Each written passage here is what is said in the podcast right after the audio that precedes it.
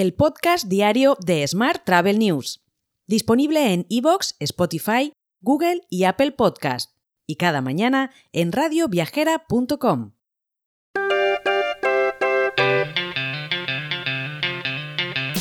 Saludos y bienvenidos, bienvenidas un día más al podcast de Smart Travel News. Yo soy Juan Daniel Núñez y esta es la actualidad turística del día. La facturación del comercio electrónico en España aumentó en el primer trimestre de 2023 un 22,7% interanual. Y para variar, los sectores de actividad con mayores ingresos fueron los de siempre, es decir, las agencias de viaje y los operadores turísticos, según los últimos datos de comercio electrónico disponibles en el portal CNMC Data. Más temas. El ministro de Industria, Comercio y Turismo en funciones, Héctor Gómez, ha afirmado que el Mundial de Fútbol de 2030 en España, que se celebra junto a Portugal y Marruecos, reportará unos beneficios de alrededor de 5.500 millones de euros al turismo. Más asuntos. TUI Group ha introducido cambios en el equipo directivo de TUI Amusement para impulsar el crecimiento de su división de viajes y actividades. Nisnak Gopal Krishnan, que así se llama, y hasta ahora era el director comercial de TUI Amusement, ha sido nombrado director comercial responsable de todas las asociaciones estratégicas B2B para la distribución y el suministro global de productos. Más temas.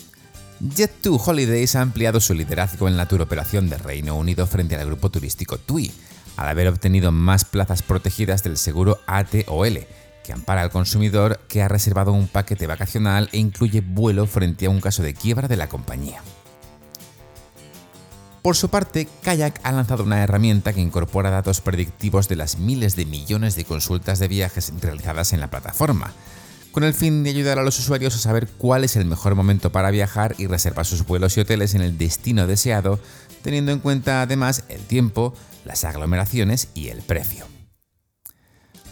Por su parte, Hotelverse ha celebrado en Madrid su evento Hotel Trends, Innovación y Tecnología, elevando la experiencia de usuario al más alto nivel. En el evento se han reunido expertos del sector hotelero y tecnológico para poner en común los retos y las tendencias a las que se enfrenta la industria.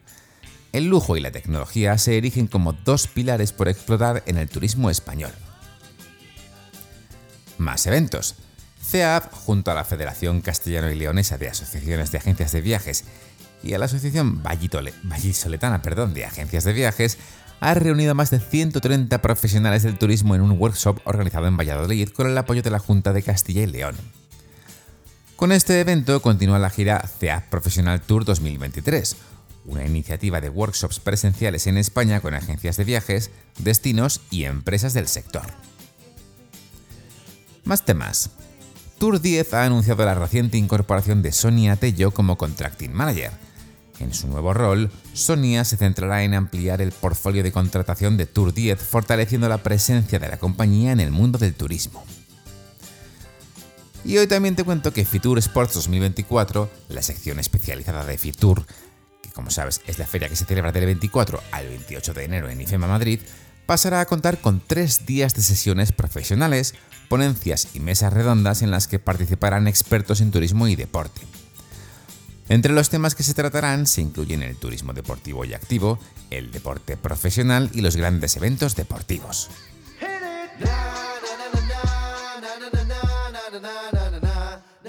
En la actualidad internacional te cuento que un nuevo estudio realizado por el software de criptoimpuestos CoinLedger revela que la categoría de viajes y hostelería se encuentra en el cuarto lugar entre los sectores que aceptan criptodivisas como método de pago. Por supuesto, el sector del retail y el e-commerce se lleva la corona con 60 empresas que aceptan criptomonedas, mientras que alimentación y restauración ocupa el segundo lugar. Más asuntos. Visit Britain apostará por el turismo cinematográfico en 2024. Para ello, está desarrollando una campaña que promocionará los lugares utilizados en películas y programas de televisión, según ha declarado la directora general del grupo, Patricia Yates, en el reciente foro global de Skift. Y American Express Global, Business Travel proyecta tarifas hoteleras y ocupación más altas para el próximo año. Para llegar a esta proyección, la empresa utilizó sus datos internos con las previsiones de inflación del Fondo Monetario Internacional para prever el movimiento de las tarifas hoteleras en más de 80 ciudades.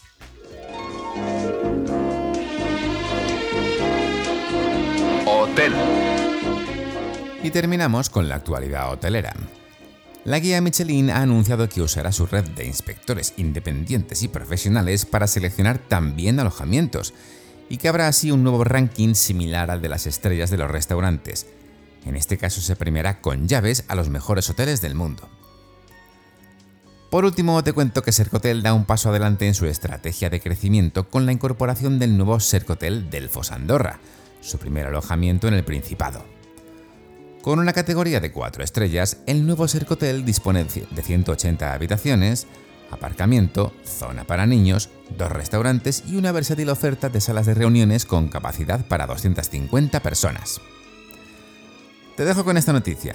Mañana, por supuesto, más actualidad turística. Hasta entonces, feliz lunes y muy feliz semana.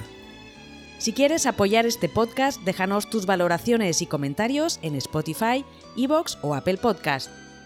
Recuerda que puedes suscribirte a nuestra newsletter diaria entrando en smarttravel.news en la sección Suscríbete. También puedes recibir un mensaje con este podcast y los titulares del día directamente en tu WhatsApp. Solo tienes que añadir a tu lista de contactos el número 646-572-336 con el más 34 delante si nos escribes desde fuera de España y después enviarnos un WhatsApp con la palabra alta. Gracias por escucharnos.